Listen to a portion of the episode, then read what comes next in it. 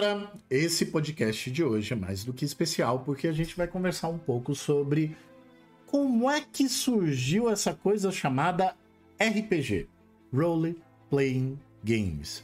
Como é que ele chegou no Brasil? Como é que isso se tornou hoje um dos assuntos e uma das coisas que as pessoas tanto estão amando jogar, quanto também ver, assistir e até mesmo ouvir essas histórias.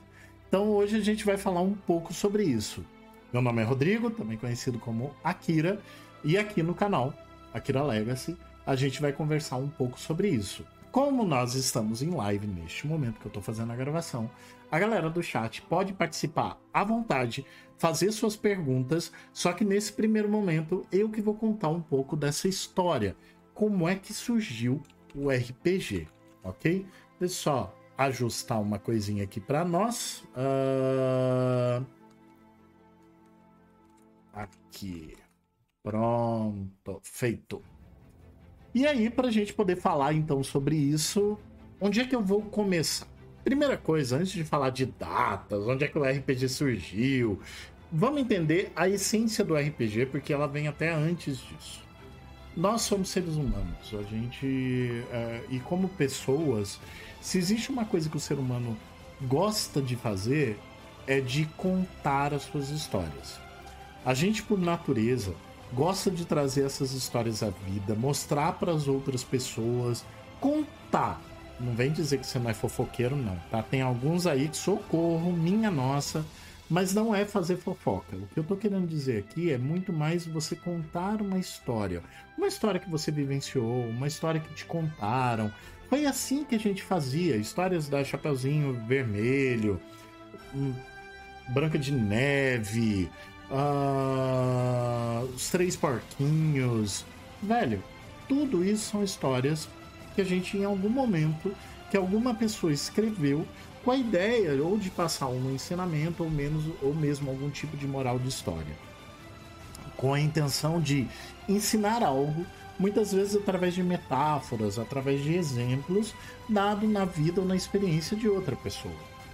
É daí, é dessa essência, que já é tão ancestral em qualquer um de nós, que vem a origem do que a gente no futuro chamaria de jogos de interpretação de papel, ou seja, RPGs.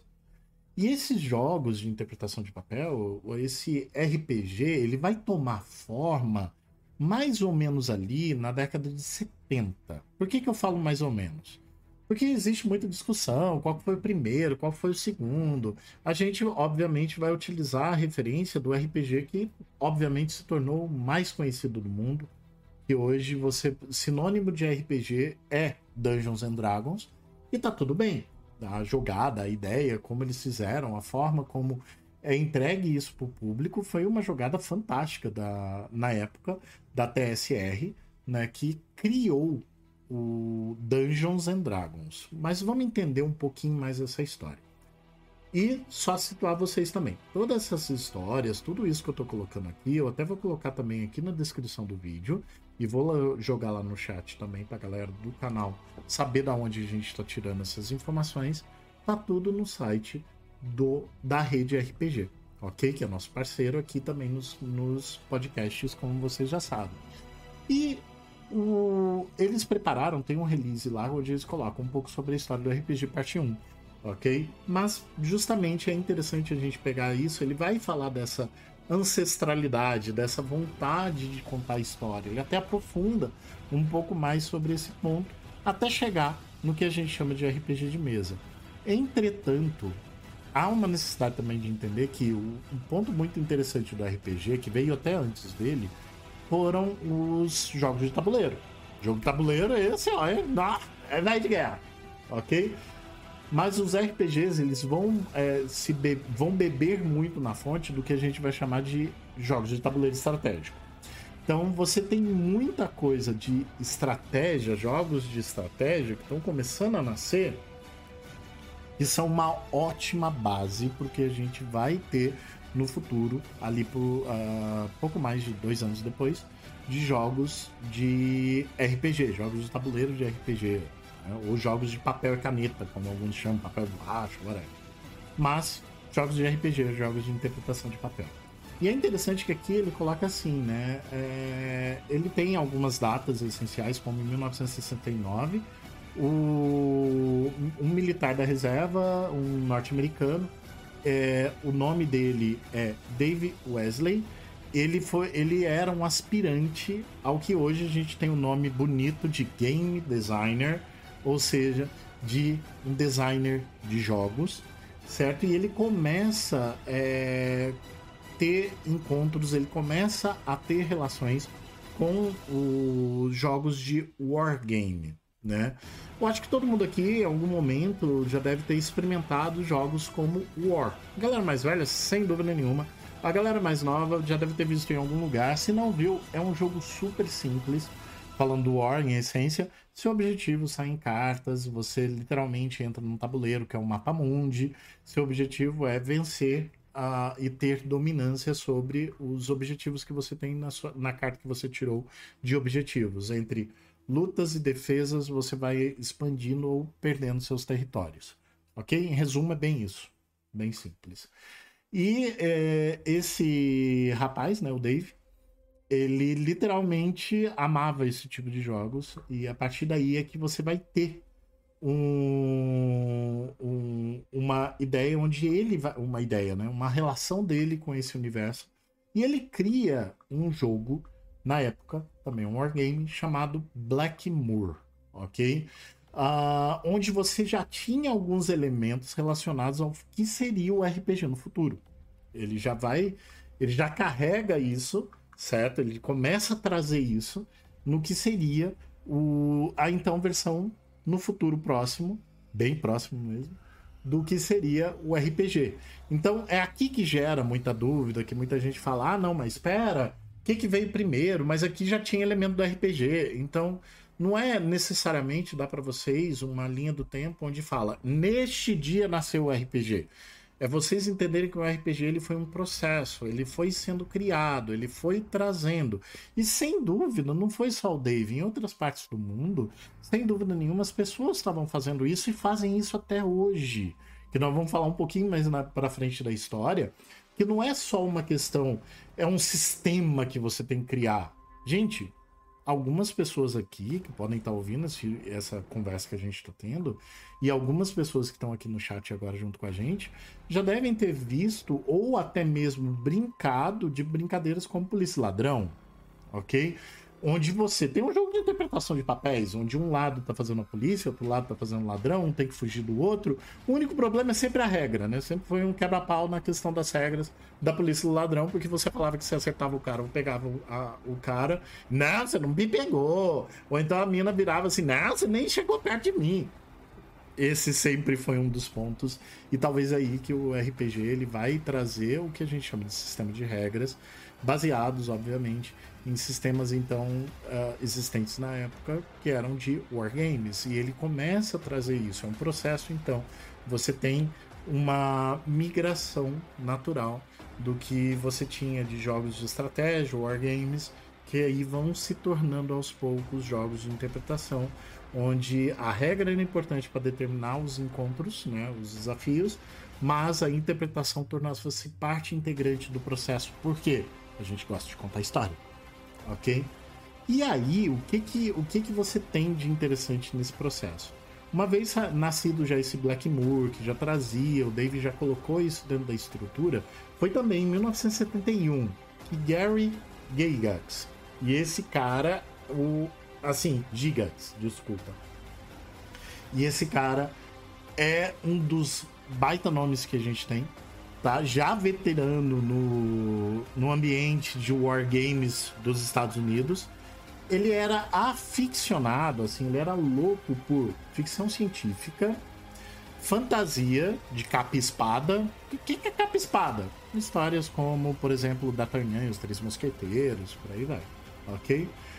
Após ele ter perdido o emprego dele numa companhia de seguros, é muito engraçado, ele se dedica a, uns traba a, a, a um trabalho, né? que até então era um hobby, mas ele vai se dedicar a isso, que é desenvolver um editor de jogos, que era desenvolver algo nesse sentido. E ele pu publica, lá em 1971, o Chainmail. um jogo de guerras com miniaturas que simulava combates táticos da era medieval, originalmente pensado para o cenário histórico e que também logo incorporou fantasia como parte de seus elementos. Então, de novo, o que eu estou querendo deixar bem claro, você tem uma, um movimento natural das pessoas integrando interpretação, inter, empregando temáticas, tudo naquilo que era base de jogo de board game. Então eles estavam, é, aos poucos, essas pessoas começavam a tornar os board games estratégicos de wargame cada vez mais em jogos onde você tinha tanto base de interpretação quanto também base de temáticas agora. Você começava a trazer ambientes ficcionais para dentro do universo daquilo que eram jogos de tabuleiro até então, ok? E é aí que você tem uma parceria entre esses dois criadores de Wargame, que é o Dave e o Gary. Em 1974, o primeiro jogo de RPG a ser publicado oficialmente, aí que está o ponto, é disponibilizado comercialmente. O nome desse sistema chamou-se Dungeons and Dragons, o famoso D&D, né? D&D que ele tinha várias ideias é, presentes dos anteriores, Blackmoor e Chainmail. Ele traz isso para dentro de si, é da onde o, o Dungeons and Dragons traz essas referências. E o mais legal, o Dungeons and Dragons, na primeira versão dele, eu tive o privilégio de jogar, ele até é level 10 só, tá? Era até o level 10 só. Não dava para ir mais do que isso. Justamente porque era a limitação, era até onde o pessoal tinha criado naquele momento. E cara, tá tudo bem, tá show. E esse que foi o grande ponto. Que vocês vão ver por que, que a coisa vai evoluindo. Isso era 1976, 74, desculpa. 1974. Eu nem tinha nascido ainda ok? Eu tô com barba branca e tudo mais, nem tinha nascido ainda. Os caras tinham feito o primeiro RPG. Nossa, mas uh, então RPG tem o quê? 48, quase 50 anos, exatamente. É, o RPG tem quase 50 anos, quase meio século. Ele ainda é novo. Uh, mas aqui eu só vou fazer um paralelo também que uh, você tem uma coisa muito interessante acontecendo nesse mesmo período. Uh, na década de 60, a gente vai ter outra coisa surgindo. Paralelo a isso, porque isso vai me ajudar a explicar um negócio lá na frente. Paralelo a isso, que é o mercado de videogame. Ok? Você vai ter as primeiras tentativas de videogames naqueles computadores carrancudos absurdos, certo? Mas era lá na década de, final da década de 50, início da década de 60, você começou a ter isso nos laboratórios. E nessa mesma época, né, uma diferença de 10 anos, vai. Uh, na década seguinte, você ainda tem as pessoas, obviamente, consumindo, jogando, experimentando em jogos de tabuleiro, porque ainda não era acessível a questão de PCs, como a gente tem hoje, isso vai ser anos depois, mas os jogos, como a gente os conhece hoje, falando de jogos eletrônicos, já vinham correndo na tangente já vinham existindo e sendo desenvolvidos, ainda que de forma experimental, ok? Ainda que de madeira fechada, mas já era pertinente ao universo que estava se criando. Isso, de novo, eu estou deixando bem claro para vocês. Você tem um cenário de muita coisa criativa sendo gerada nessa década entre 60 e 80, no início, final da década de 70, início da década de 80 final da década de 50, início da década de 60, é um período muito criativo para este lado, das pessoas tentando trazer fantasias, estratégia para dentro do mundo que seria acessível para todo mundo, que seria fácil para todo mundo. E aí você traz a temática do da interpretação para dentro desse ambiente. E essa temática de interpretação, essa temática do ambiente ela é agregada finalmente em 1974 no Dungeons and Dragons. Não significa, deixando bem claro, que outros jogos não possam ter existido antes, mas exatamente como está aqui, é o primeiro RPG publicado foi o Dungeons and Dragons. Perfeito? E aí você tem o seguinte, o, o, interessante dos Dragons foi o seguinte: a, a, iniciativa foi pioneira pela lendária TSR, a TSR não existe mais, que foi fundada pelo, pelo Gigax, em parceria com seu amigo Don Kane, certo? Com o objetivo de lançar o DD como um produto para um nicho muito específico de consumidores. Tá? Ele era realmente bem fechado, porque, nossa, velho, quem quer jogar isso? E o início foi extremamente promissor, porque as primeiras mil caixas de DD esgotaram em menos de um ano.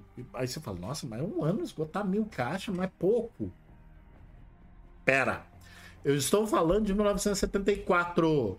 Não tem internet, não existe Amazon, tá? Não existe facilidade para você contatar as pessoas, tudo era feito literalmente no gogó. Ou você tinha que ir para televisão, ou você tinha literalmente que ir para o rádio. Você tinha que ter algum canal massivo de comunicação.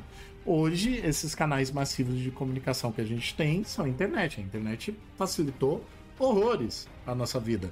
Mas nessa época a turma não tinha, tá? Então, por favor, não puxem essa realidade para o atual ela ainda é muito distante. Então, esse tipo de coisa que a gente fala, que ele foi bastante promissor, que em um ano você vendeu mil caixas, é só você tirar a média, tentar imaginar que a gente está tá vendendo mais de duas caixas, quase três, ca, três caixas do jogo D&D por dia. De segunda a segunda, você não parava de vender jogo. Então era é, literalmente muito relevante quando você coloca nesse espectro. E quando você também realmente pensa do tipo, nossa, é, sem nenhum tipo de comunicação, eles foram na base do gogó e essa informação vai chegando, vai chegando, vai chegando. É lógico, daí eles vão ampliando a estrutura, mas ela vai chegando às pessoas e as pessoas vão correndo atrás do D&D. O D&D começa a se tornar um grande foco, né? A primeira edição do Guia do Mestre, que hoje a gente tem no D&D, ela foi publicada só em 1979, cinco anos depois. E ela excluía uma lista, ela incluía, desculpa, uma lista obrigatória recomendada de 25 autores e marcou o início da relação duradoura de RPG e literatura.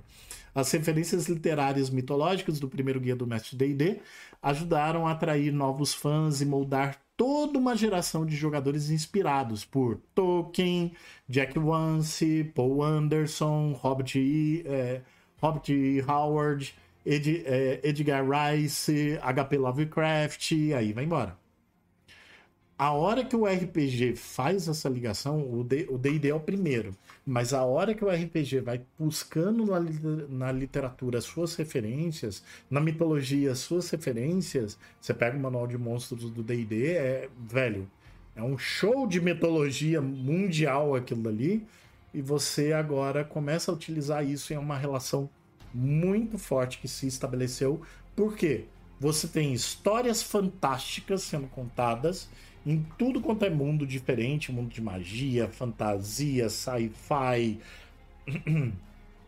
uh, terror, mistério.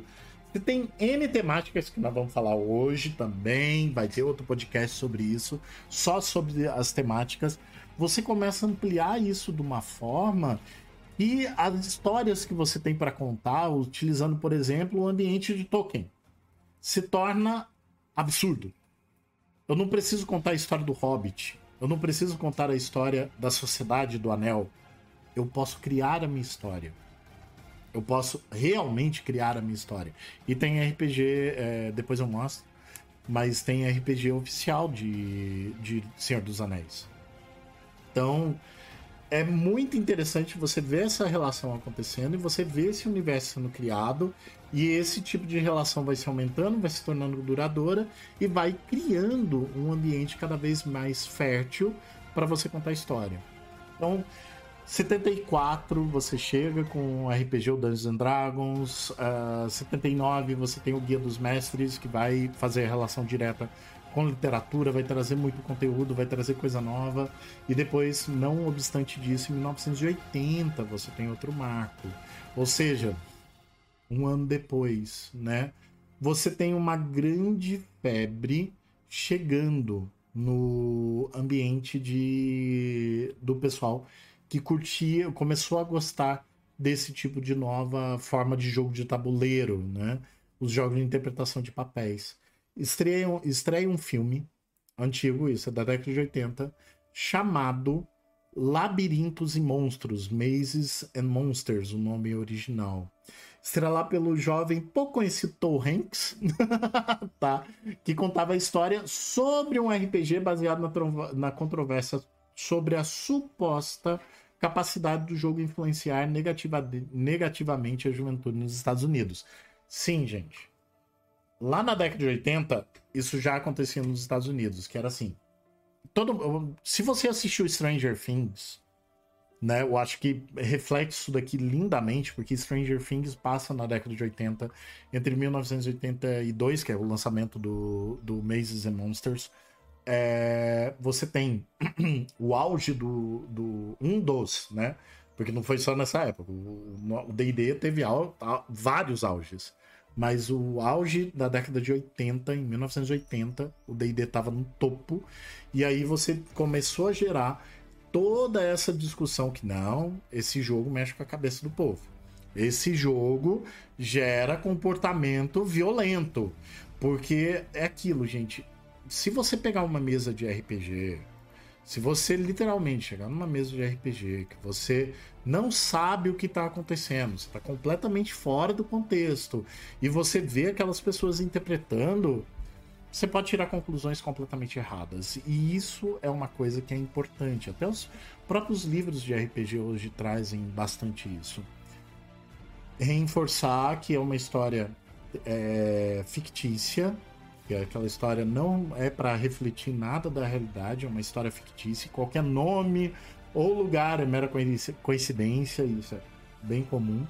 Mas também, quando você for jogar RPG, é avisar o entorno. Então, por exemplo, lá atrás, quando eu joguei RPG, que foi na década de 90, né? Joguei minha primeira vez jogando RPG, que foi na década de 90.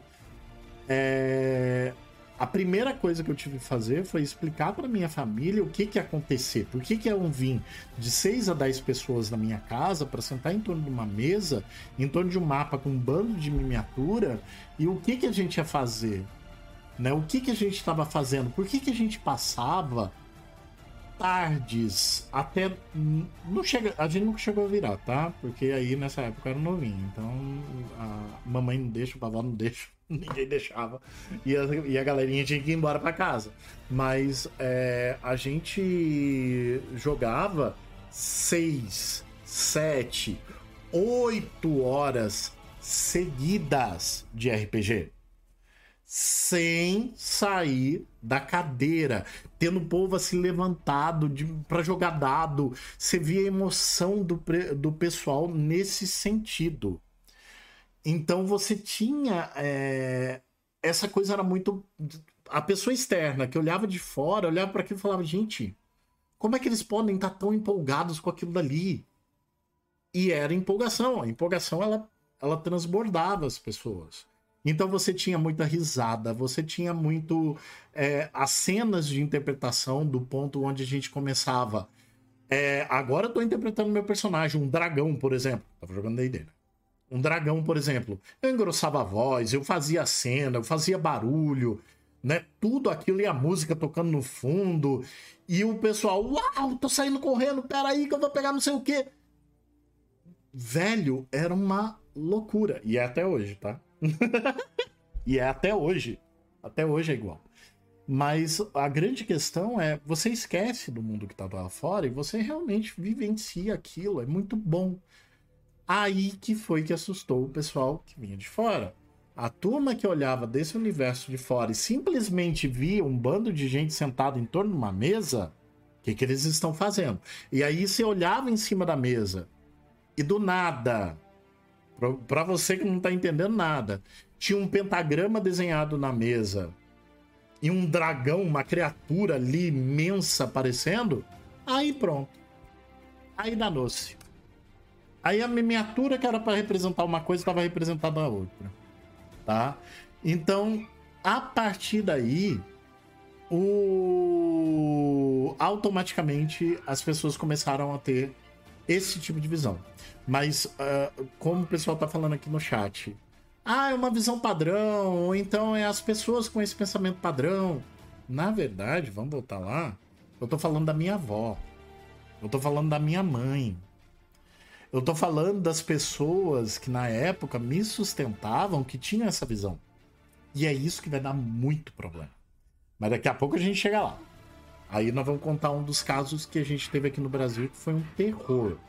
Tá, que foi realmente complicado do ponto como a, o RPG foi literalmente em, é, colocado numa situação que a gente era rotulado como satanistas. A gente chegou a ser feito isso e foi aqui. Eu estou falando no Brasil, ok? E eu vivi isso, eu passei por isso, e eu vi isso, felizmente, mudar. Mas daqui a pouco a gente chega lá, tá? Daqui a pouco a gente chega lá. Não é. Estão é... falando aqui como colocaram. Ah, intolerância. Não é intolerância. É ignorância. É a falta de conhecimento sobre aquilo que está sendo colocado. Uma parte de intolerância também, também tem, mas a grande questão era a falta do conhecimento. As pessoas não tinham acesso à informação que a gente tinha, à ideia do que a gente tinha. E pra gente jogar RPG, a gente precisava se virar. Se virar, pra cacete. Ok? Comprar os livros era uma fortuna. tá? Isso, então, esse cenário que eu comentei com vocês aqui rapidinho, que depois a gente vai voltar nele, na década de 80 tá acontecendo nos Estados Unidos. Tá acontecendo no principal mercado tá? E essa no em 1980 foi feito um filme para falar sobre isso, e isso torna o RPG ainda mais mais mundial, porque daí automaticamente, opa, as atenções se voltaram para o assunto, tá? A, as atenções se voltaram para ali. Eu vou ter que ler este comentário nesse momento. O problema era abrir para ler e ver imagens de Satanás. Precisa ler? Exato, né? Vida difícil. tá, então é bastante complicado, mas vamos lá, daqui a pouco a gente chega lá. E aí, o que, que foi que aconteceu? A partir desse filme, né, o Mazes and Monsters, de 1982, que é o que fez o assunto se tornar ainda mais mundial, como a gente falou, com um ator pouco conhecido, que na época era o, John, o Tom Hanks, né, que era extremamente jovem, a gente tem uma história completamente baseada em RPG no meio dessa controvérsia que está acontecendo nos Estados Unidos e que mais tarde viria para o Brasil e foi para o mundo inteiro, tá, gente? Espanha, Reino Unido, isso tudo vai se, vai se colocar em cada, um da, em cada parte do mundo uh, em momentos diferentes, quando o RPG começa a se tornar mais viável, mais acessível, quando vão aparecendo inclusive outros sistemas, as pessoas vão é, no primeiro momento, gerar, ter, com base na sua ignorância, na, na falta de conhecimento, vão ter, um vão ter um conceito prévio, vão ter um preconceito com relação àquilo imediato. Ok? E aí, em 1983, você tem a estreia de um desenho animado que eu acredito que poucos aqui conhecem, sim, estou sendo irônico, chamado Caverna do Dragão. Dungeons and Dragons no original. Em 83 ele marca a infância do mundo inteiro. A década de 80 é marcada pelo Dungeons and Dragons. Eu até hoje fico emocionado porque o Dungeons and Dragons, quando eu assisti o Dungeons and Dragons, para mim foi mind blowing. E eu nunca tinha jogado RPG. Eu ainda não tinha jogado RPG até o ponto que eu me lembro. Eu ainda não tinha jogado RPG. Tá? É, foi. Nossa, aquele negócio de você olhar para aquilo e falar, velho, que animal! É muito foda. É muito foda. É estupidamente foda. Então, aquilo dali. Odeio a Uni! Tadinha. Enfim, tá? Se você não sabe o que é, rapidinho, só consultar aí. Gente, no Google você vai achar Caverna do Dragão Coloca animação Caverna do Dragão para facilitar o desenho animado de Caverna do Dragão. E aí você vai ver literalmente muita coisa. né, desse contexto. E a, mais atualmente, se alguns lembram, quem pegou os direitos para poder inclusive fazer um conteúdo especial de Caverna do Dragão foi a Renault no lançamento de um Renault Clio, se não me engano, aonde um Renault Clio mais off-road e aí eles fizeram esse lançamento usando Caverna do Dragão e as referências de Caverna do Dragão, tá? Hoje, isso tem o quê? 2020, não, acho que 2018, 19 ou 20. É de agora, ok? Pouco menos de 5 anos atrás. Então, literalmente, até hoje, o quanto isso é forte na geração minha e nas posteriores. O quanto isso se tornou extremamente forte. Bom, né? Foi ainda durante a década de 80 que os jogos de RPG começaram a influenciar outras mídias dando origem a gênero próprio de jogos de videogame muitos popular, muito populares até o dia de hoje. Lembra que eu falei que os videogames eles estavam começando ali na década de, final da década de 50, década de 60, e aí os RPGs começam a surgir na década de 70? É na década de 80 que as duas coisas se cruzam. OK? E aí você vai trazer isso para dentro e não é um gênero aventura, não é um gênero estratégia, é o gênero RPG. E aí ele cria o RPG tão forte que ele realmente merece a condição dentro daquele mercado que estava começando e que estava se tornando cada vez mais popular. De Atari, a Nintendinho, Super Nintendo, Mega Drive, Master System, Master System, Mega Drive, que você vai ter esses produtos chegando no nosso mercado agora, né? Isso estou falando do mercado mundial. No Brasil a gente vai estar um pouco atrasado pelos motivos já conhecidos, ok? Em 1987, o que vai fazer o D&D virar o monstro que ele virou chama-se Advanced Dungeons and Dragons, o AD&D, o AD&D. Gente, eu tive o privilégio de jogar isso. Era pela primeira vez que você podia subir os personagens para level 20. Você tinha regras estendidas, você tinha criaturas, agora você tinha livro do jogador, livro do mestre, livro de, de monstros. E o universo se expandiu absurdamente. Ok? E isso, nossa, fez o universo de D&D se expandir absurdamente, tá? E com o surgimento dos, de gêneros alternativos, além do AD&D, que vão surgir nessa época como super-heróis, uh, cenários de ficção científica, cyberpunk. Você vai começar a ter essas entradas dentro do universo de RPG. Então, quando o D&D cria o AD&D, você tem uma tendência de todo mundo também subir o nível e ampliar as temáticas, ampliar os sistemas, ampliar o acesso. Mas, lembrando, o AD&D ele já tinha um ambiente completamente aberto, ele já vinha com a tal da OGL, que nós vamos falar, aqui a gente volta a falar dela, aparece a tal da OGL, aparece isso tudo para o jogo se tornar cada vez mais popular. E é um tiro mais do que certeiro quando isso acontece. E aí, o que que acontece? Aqui no Brasil, a segunda edição do AD&D, ela supera a primeira edição do D&D. É, aqui no Brasil, a gente está falando... É, começa bem devagar, começa ainda na década de 80, mas a gente...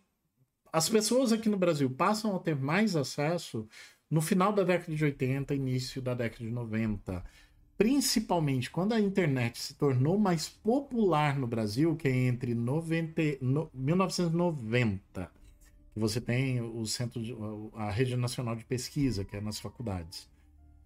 E 1994, quando você tem a interligação entre é, provedores de internet e a rede nacional de pesquisa podendo utilizar de forma conjunta, que aí a gente as pessoas passam a ter condições naqueles modem barulhento aqui no Brasil de ter acesso à internet, isso deu um boom para a gente acessar conteúdos de RPG. Lógico que deu um boom, porque era mais fácil. Mesmo que tivesse inglês, não tinha problema. A gente se virava. A gente queria jogar o jogo. A gente queria se empenhar a jogar o jogo. E aí, a hora de se empenhar para jogar esse jogo, a gente fazia de tudo. E é quando vai surgir o que a gente vai chamar de geração Xerox aqui no Brasil. Uh, por conta do baixíssimo acesso que a gente tinha a conteúdos, e às vezes por você ter um único amigo seu que morava numa cidade lá na PQP, e você ir atrás dele para visitar ele, pegar o livro dele para poder xerocar, para poder trazer o livro, para poder jogar junto com seus amigos. Velho, isso foi normal. Isso foi o que literalmente fez o RPG se tornar acessível no Brasil, de uma forma onde todas as pessoas conseguiam ter acesso. Eu pegava, tirava xerox, aí vinha um amigo meu, tirava xerox do meu xerox, do xerox, do xerox, do xerox, até não tem mais nem como ler, entendeu? É... Ah, mas isso não era condição. A, a gente pode entrar no mérito de discussão do quanto isso era legal ou não. A única questão que eu tô querendo deixar era a forma como a gente tinha acesso. Ou era isso, ou você não tinha como ter o livro.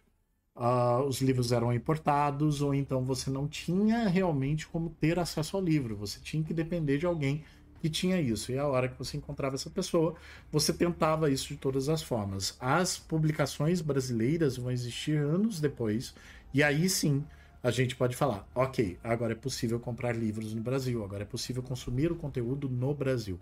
Mas até então a gente tinha que se virar para conseguir esses conteúdos, para a gente conseguir jogar o jogo que a gente queria. Ok? E aí você tem, uh, de forma alguma, para incentivar a pirataria. Hoje em dia não tem mais desculpa. Tá? Não pode esquecer. Isso de forma nenhuma. E aí, o, aqui no Brasil, o, a segunda edição do D&D, ela foi a que, se show, a que você finalmente chega a ter publicação e ela é mais publicada. E aí, por isso, ela facilitou o acesso a todo mundo. Né? Mas uh, até isso acontecer, a gente precisou passar pela geração Xerox. E ainda lá fora, em 1986, isso é uma conversa que eu ainda vou ter com o Teles, em outro momento eu vou trazer para vocês. O Steve Jackson, a Steve Jackson Games, cria um sistema chamado GURPS, tá? Que o acronômico dele significa Sistema Genérico Universal de Interpretação de Personagens. tá? Ele era justamente o GURPS, ele veio para tentar fazer o seguinte: qualquer coisa, qualquer coisa que você queira jogar, você pode usar GURPS.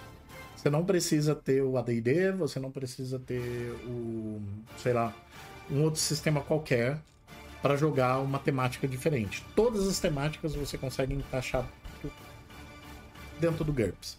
Era um sistema que utilizava só dados de seis faces, certo? E ele tinha tabela para tudo. Gente, o livro de GURPS, fora da brincadeira, era uma bíblia de tão grande. Ele era muito grande eu peguei esse livro uma vez que eu falei assim, Dark, deixa eu dar uma olhada. Socorro! Não dava para ler aquilo. Não, primeiro que era chato. Segundo que era uma tentativa de colocar regra para tudo. E quando eu falo tudo, tudo. Tudo tinha regra. Tá? E aí, é, em outro momento, eu e o Teles, a gente vai contar o que matou o GURPS ok? Existe uma história do que matou o GURPS. Mas a priori, é, para tentar ser o máximo parcial, o GURPS ele chega e ele tenta é, englobar esses diversos cenários dando uma estrutura só, o que é fantástico. Mas ao mesmo tempo ele coloca muita regra, o que vai acabar levando o GURPS a não ser tão acessível e tão fácil, por exemplo, como Dungeons and Dragons, nessa época então, como o AD&D, o Advanced Dungeons and Dragons ok? E aí, aqui no. Enquanto isso, aqui no Brasil, o GURPS ele também chegaria aqui em 1991, pela mão da publicadora, da, da distribuidora que foi a Devir, certo? E atualmente, isso daqui falando, a última edição que a gente teve do, do GURPS publicado no Brasil foi a quarta edição em 2015, ok? Em 2015 ele foi durante o. Hum, uh, 19 Encontro Internacional de RPG, que era feito aqui uh, na cidade de São Paulo. Eu tive a oportunidade de vir para os encontros internacionais de São Paulo, né, os inter encontros internacionais de RPG aqui em São Paulo, na minha adolescência. E, velho, era um momento único. Era um momento que você encontrava com a galera que jogava RPG, você você tinha tudo quanto era livro sendo vendido. Você conseguia conversar com a galera, você tinha mesas de RPG rodando, você tinha. Assim, o mundo parava, para quem gostava e quem era amante de RPG, o mundo parava. Eu acho que a melhor palavra de definir é isso: o mundo parava nos dias do encontro de, do encontro internacional de RPG. Eu pude vir a dois. Foi nesses encontros de RPG que eu vou conhecer amigos para a vida toda, como Teles, como Mortícia, como Elendil. Sim, os nicks são esses, tá? eu vou conhecendo essa turma toda que são amigos meus para a vida toda. E dentro desses eventos, graças à tecnologia, porque daí a gente já tinha internet, já ficava mais fácil conversar, já ficava mais fácil interagir. Desimportante se essa turma estava em Brasília, se estava no Rio de Janeiro, se estava em Minas, se estava no estado de São Paulo, onde eles estivessem, a gente conseguia interagir. Então, esse foi o ponto que chamou bastante atenção. Como comentaram aqui no chat, eu vou ter que concordar. GURPS Illuminati era muito bom. Esse eu tenho que concordar. Despise of, apesar de regras. tá? Era muito bom. Era um cenário fantástico. Então, se você tiver acesso ao GURPS Illuminati, dá uma olhada e insere isso nos seus RPGs dentro dessa temática. Dá para divertir horrores, tá? E aí, é, você tem, então, tudo isso acontecendo. Você teve a criação dos encontros internacionais aqui no Brasil, né? Que trazia gente de fora. Era um tipo uma CCXP, só que só de RPGista. É, gente, eu tenho foto dessa época, mas não é o caso, tá? Quem sabe um dia eu mostro. Mas, nossa, é... era fantástico. Era fantástico. Foi aqui que eu joguei um dos meus primeiros live actions RPG de Vampira Máscara, interpretando um dos personagens que tá dentro de uma das minhas histórias de, de, de Storyteller, que eu fiz questão de usar. Participei do Brasil by Night. Assim, fantástico, fantástico. E o melhor de tudo era conhecer pessoas fantásticas, fantásticas em todos os sentidos, e criar esses amigos que você vai levar debaixo do braço para a vida. Então, foi uma das coisas lindas e fantásticas durante esses encontros. Ah, saudades. Hoje a gente tem outros encontros que se baseiam para isso, levam a isso. Mas e aí, o que, que aconteceu, né? Então você tinha encontro nacional, você tinha uma coisa, um bando de coisa aqui no Brasil. Mas vamos agora ver do ponto de vista infeliz aqui do Brasil. Volto a dizer, gente, da história que eu contei, você teve também histórias parecidas de discriminação com relação a RPG no mundo todo. No mundo todo.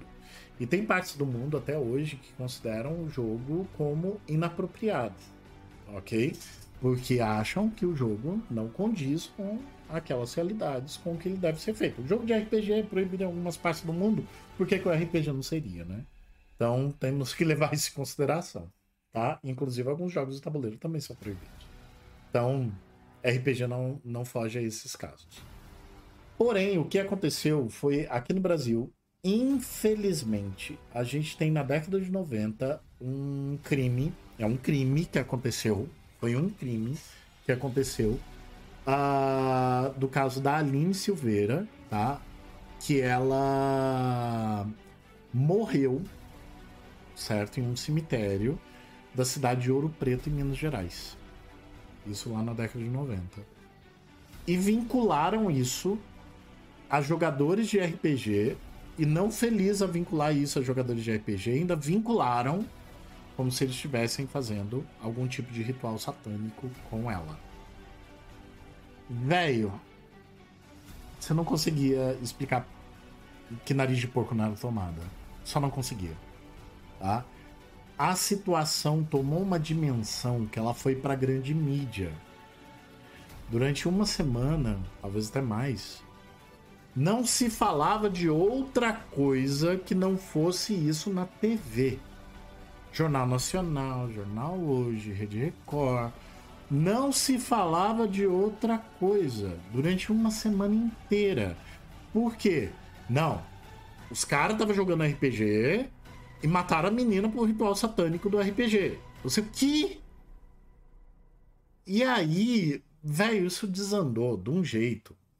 Foi até interessante que um amigo nosso aqui, no, aqui na live até falou: putz, nessa época eu tive. Eu perdi meus livros, eu tive que abrir mão deles, porque minha família achou que era que eu estava vinculado nisso de alguma forma, que mais cedo ou mais tarde eu ia fazer a mesma coisa. Ah, agora eu falando de mim, minha família proibiu eu jogar de RPG, eu não podia mais jogar RPG, eu não podia mais mestrar minhas campanhas de RPG, eu não podia fazer mais isso de forma nenhuma. E aí eu vou procurar a minha saída pela tangente. Eu deixo os meus livros de RPG, minha coleção inteira, junto com os meus jogadores né? E a gente muda o local da sessão de RPG para outro lugar, para casa de outro amigo nosso que não tinha problema. Ele só não tinha mesa, a gente tinha que jogar sentado no chão. Mas foda-se. ok. E a gente ia para esse outro lugar para a gente poder jogar lá. Entendeu? Era o único lugar que a gente que os pais não tiveram problemas com o assunto RPG, certo? E aí, nessa época também, a gente já conseguia fazer LARPs em, em Minas, né? Nessa época eu tava morando em Minas ainda, morava lá. E a gente tinha acesso a uma escola onde a gente, a cada pelo menos 15 dias ou uma vez no mês, fazia nossas sessões de RPG, de live actions, de Vampira Máscara. Dentro dessa escola, com acesso a tudo, salas, estrutura, lindo, maravilhoso, a gente conseguia fazer tudo lá dentro. Perdemos o acesso, óbvio, porque Ainda mais quando sai a notícia que a relação, assim, sai a notícia do tipo, começa a ter um bando de dúvida com relação isso daqui tá vinculado ou não ao vampiro, ah, não, tá vinculado a qual RPG, tudo quanto é RPG foi ferrado, mas uh, era vinculado ao Vampiro à Máscara e aí desandou, a escola não queria mais se vincular a esse tipo de imagem. Velho, ferrou o rolê. Ferrou o rolê. Ok? E isso a gente tá falando o ano, a gente tá falando do início do século 21, a gente tá falando de 2001, ok? Então você já vinha com toda uma vertente desde a década de 90, quando os jogos de RPG se popularizam no Brasil absurdamente graças aos encontros internacionais, graças à viabilidade finalmente das, das editoras estarem colocando no mercado brasileiro livros traduzidos, enfim. E aqui no Brasil, por exemplo, Vampiro à Máscara fez um sucesso estrondoso.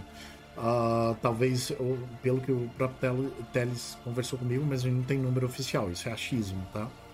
A gente chega a acreditar que o Vampiro à Máscara chegou a ter tanta relevância no Brasil que ele se tornou o primeiro RPG só em território brasileiro.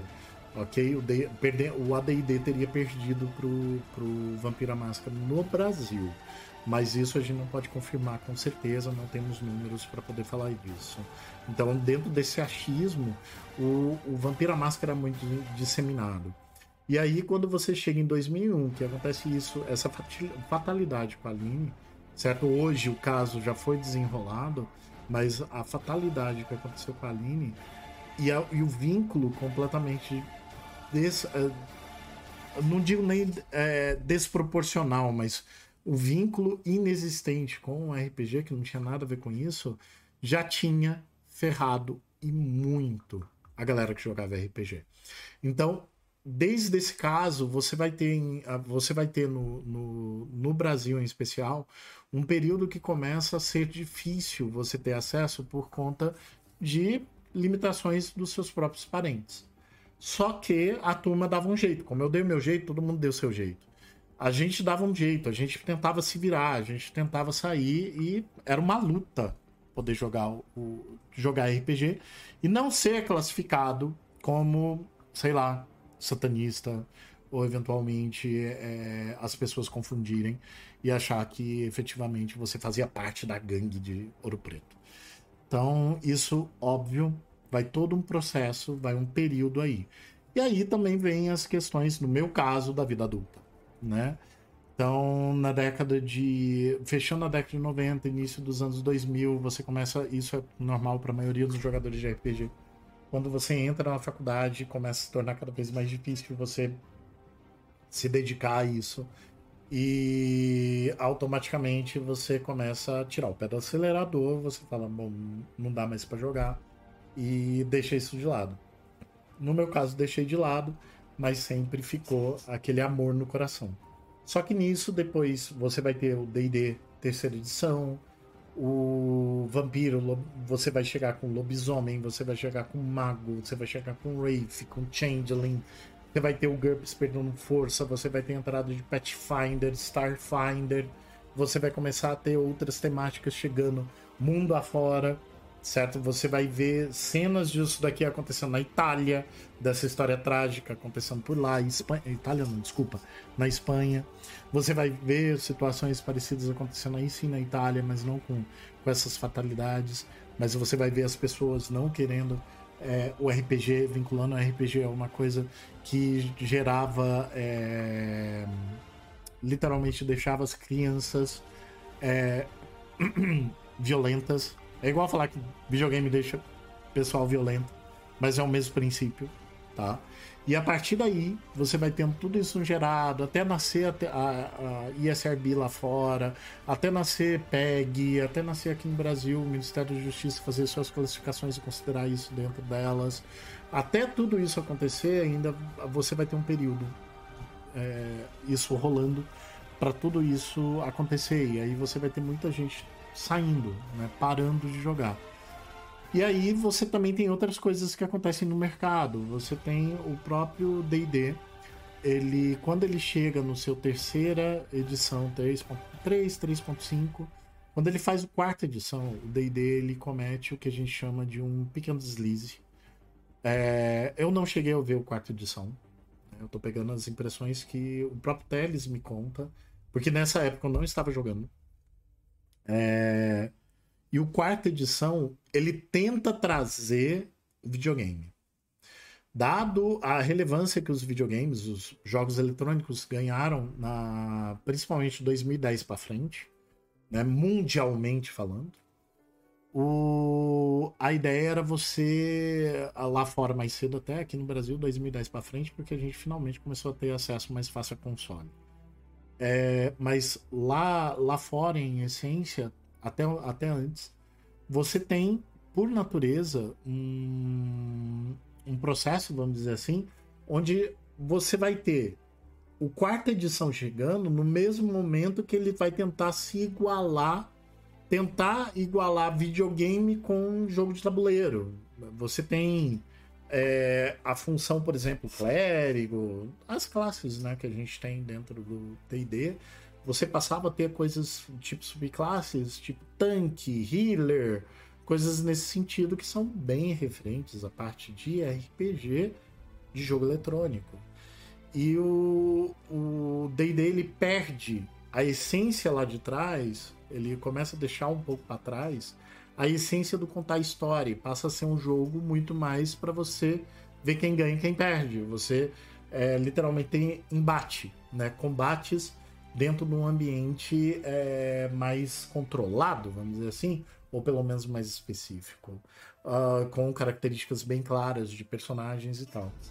E a partir disso, você vai ter o próprio D&D perdendo força. E aí é um período que a gente fala, vamos dizer assim, Idade das Trevas do, do RPG, que é aí o período que você está na década do ano 2000, né, do, a entrada do novo milênio, até pelo menos ali 2015, mais ou menos, você vai ter um período meio que de vácuo, onde o que é, as pessoas passam a se desligar um pouco do, do RPG por não terem mais um produto que é de contar história. E o principal produto que era de contar história, que é o D&D, parou de fazer isso.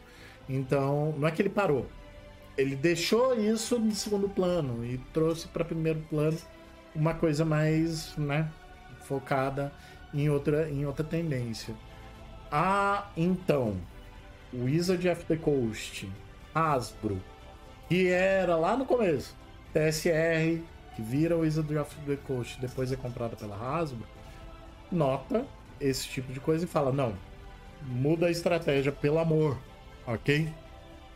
E aí nasce o quinta edição, que sem dúvida nenhuma é a melhor edição de D&D que a gente tem até hoje. Sem sombra de dúvida. Ela ainda tem algumas coisas viciadas que, por exemplo, Pathfinder não tem mais, que é a parte, como a gente já sabe, raça não tem mais cabimento hoje você falar de raça, mesmo no jogo de D&D e num jogo de RPG então, né? Enfim, no jogo de D&D também, tá na hora de cortar isso. Pathfinder já tem isso. Pathfinder ele vai falar de ancestralidade. Ele não vai falar de raça, ok? E o D&D ele ainda mantém isso no quinta edição. Teoricamente, One D&D, que é o próximo que a gente vai ter, que é uma ideia um pouco diferente de ser uma edição nova, mas ele tenta trazer também isso, tirar essas coisas de benefícios de raça, certo? E trazer tudo num ambiente só, onde o que determina muito mais a sua classe são suas escolhas do que efetivamente sua raça. Então, você vê essas mudanças, você vê essas melhorias vindo, fica bastante empolgado. É muito bom ver isso, porque você nota que é a tentativa de tornar o jogo cada vez mais contemporâneo, né? E não numa tentativa de manter uma relação escusa no tempo, certo? Tipo espécie, exatamente. Exatamente. Né? Você tirar isso e transformar muito mais numa questão como Pathfinder, que eu dou exemplo, ancestralidade, aí tudo bem. Certo? Sua, seu DNA, né? Vamos dizer assim. Então, é, você tem isso finalmente chegando, né? O D&D, quinta edição. Deixa eu até confirmar o negócio aqui. O só para não falar para besteira, show, tá? Você tem então o quinta edição, certo? Saindo em 2014. Velho, vocês têm noção que o quinta edição ele vai completar 10 anos de existência? Tá? Uma década de existência, a gente já tem o D&D, né? O quinta edição. Então, você tem o quinta edição chegando ali em 2014, certo? Para justamente tirar essa imagem do do D&D voltado a, muito mais a, a ser um jogo de, de dados e de tentativa de migrar de um RPG de eletrônico para efetivamente voltar à sua essência, que é contar história, que é, que é trazer a essência da contação e da vivência num jogo de RPG. Lógico, trazendo o que também estava de bom lá funcionando, que era questão de novas regras de batalha, criaturas e tal. Você consegue trazer isso, né? Então, o quinta edição muda, certo? Adiciona outras coisas, mas ele muda e volta à sua questão de essência. E aí você vai ter várias coisas aparecendo. O próprio Vampira Máscara, que agora você tem o quinta edição, que velho deixou o jogo lindo, maravilhoso, fantástico em todos os sentidos, mas só veio ele. tá? E aí você também tem o nascimento do Chronicles of Darkness. Estou falando por mim agora. Não é um não me interessa jogar Chronicles of Darkness. Eu curto muito mais World of Darkness. O Vampiro, quinta edição, para mim, uma obra-prima. Eu tô estudando ele e tanto que eu vou mudar o Guerra Tríade. Ele vai ter um segundo momento dele, que é saindo da edição que a gente usa, a edição base de 20 aniversário, e agora indo para a versão do quinta edição, porque vale a pena pra caramba. É muito mais legal em termos de regra, os clãs, nossa, a forma de interação ele criou de uma forma linda e maravilhosa, certo? E é, me chamou bastante atenção e é realmente lindo o que acontece no quinta edição. A história de como, como os antediluvianos caem, velho, é fantástico. E aí, é, eu até vou fazer essa mudança porque eu tô usando o Vampira terceira edição, 20 aniversário. Já tem umas coisas do quinta. E aí eu vou transicionar para o quinta edição. Porém, por outro lado, lobisomem, mago, uh, as três principais criaturas do World of Darkness, não receberam essa mesma atualização, não, não atualizaram dessa forma. Então, eles ainda se mantêm na versão do que seria a terceira edição, digamos assim, que não é ruim, certo? Mas que mudou, né? Então, você tem um sistema super avançado, super bem polido, que é o quinta edição de Vampiro, mas o mesmo não acontece com os, com os, os outros jogos que utilizam o sistema Storyteller, que é o sistema D10. E aí o que me chamou também bastante atenção nessa, nessa, nessa brincadeira é que surge o Chronicles of Darkness. O Chronicles of Darkness ele surge como uma mudança completa. Ele faz uma mudança completa. O que você conhecia de vampiro até 2014/2015, vampiro, mago, lobisomem, você descarta porque agora você tem uma nova versão Vampire the Hacking, hum, enfim. Não vou lembrar todos os nomes porque eu fiz questão de não guardar, ok? Mas é, você tem um mago, você tem um lobisomem, tem um vampiro na nova versão do Chronicles of Darkness. Não é para mim. Só isso. Só digo isso. Não é para mim. Não é pro meu estilo de jogo. Eu li, li aqui em live, inclusive, com, com a galera live. E a gente foi pegando os pontos e aquilo ficou muito confuso. Mais que. Porque você tá acostumado, então você tem um ponto de referência e você vê uma mudança muito drástica e aquilo não rolou para mim. E o máximo assim que se aproximou do que você tinha antes era o mago, mas não rolou. Não deu. Não deu. Eu entendo que é muito bom você fazer uma modificação, você ajustar seu caminho, tentar criar uma coisa nova. É muito bom. É, às vezes até necessário. Mas. Né? é, não é nem questão do saudosismo, é a questão do eu acho que isso daqui não vai dar muito certo. Então, de novo, meramente minha opinião, eu acho que o Chronicles of Darkness perdeu em comparação ao, ao, ao World of Darkness, certo? No sistema de storytelling. E, velho, nesse rolê todo, nesses anos todos, nessas três décadas, pelo menos, a gente teve muito sistema que nasce, muito sistema que morre, muito sistema que nem se torna viável. Mas só para a gente encerrar, o último ponto que eu queria tocar é que hoje, graças a sistemas de é, financiamento coletivo, crowdfunding, certo? Se tornou muito possível a gente desenvolver hoje sistemas próprios. Então a gente já trouxe o pessoal do Cause and Order aqui, uh, o Teles né? Uh, você, você, o Teles conseguiu fazer por, por, publicação direta, mas você tem muitos casos. Hoje, se você entrar no Kickstarter, se você entrar no Apoie-se, se você entrar no Cartaz, que são alguns canais de, de crowdfunding, você vai ver que tem muita gente gerando conteúdo de RPG, muito sistema autoral que a galera coloca lá para tentar levantar grana e tentar fazer o livro. Isso facilitou e muito a criação de inúmeros sistemas de RPG. Pegando um do Kickstarter que me chamou a atenção pra caramba, o sistema de Avatar, a Lenda de Yang, né? Nossa, tá fantástico, tá? E como eu já falei aqui, aqui na live a gente vai testar esse do Avatar ainda, vamos testar também o do Transformers, que eu tô louco para ver como. Mas seriam em meses específicos para a gente experimentar isso no momento certo, relaxa, ok? Porém, é só para vocês terem uma noção. 2010 para cá, depois de tudo quanto é mudança que você tem, a, as histórias do RPG ser maléfico, entre aspas, né, para as pessoas, ter caído por terra, a ignorância ter ter, deu espaço ao entendimento do que é o jogo, automaticamente o jogo hoje ele se tornou muito mais acessível. Tanto pela questão de hoje aqui no Brasil a gente consegue ter acesso ao mundo inteiro, eu posso comprar um livro em inglês se eu quiser, sem problema nenhum, certo? Como também posso esperar ter a versão dele em português, tá de boa. Como também eu posso falar, eu quero criar meu sistema e eu consigo levantar uma comunidade para poder fazer isso, certo? Então o RPG se tornou literalmente uma febre no sentido de agora ele se dissemina, agora ele chega para mais pessoas, agora utilizando de tudo que a gente tem em termos de redes sociais e tudo mais, se torna muito mais fácil.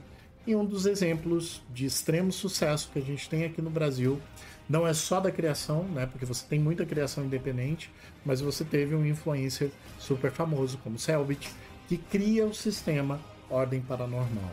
Então você tem é, justamente agora tanto conteúdo, tanta coisa que a gente pode fazer, que as pessoas efetivamente começaram cada vez mais consumir, cada vez mais usar, entender e se divertir com uma coisa tão fantástica que é o universo de RPG. E é com essas palavras que eu fecho esse primeiro podcast, certo?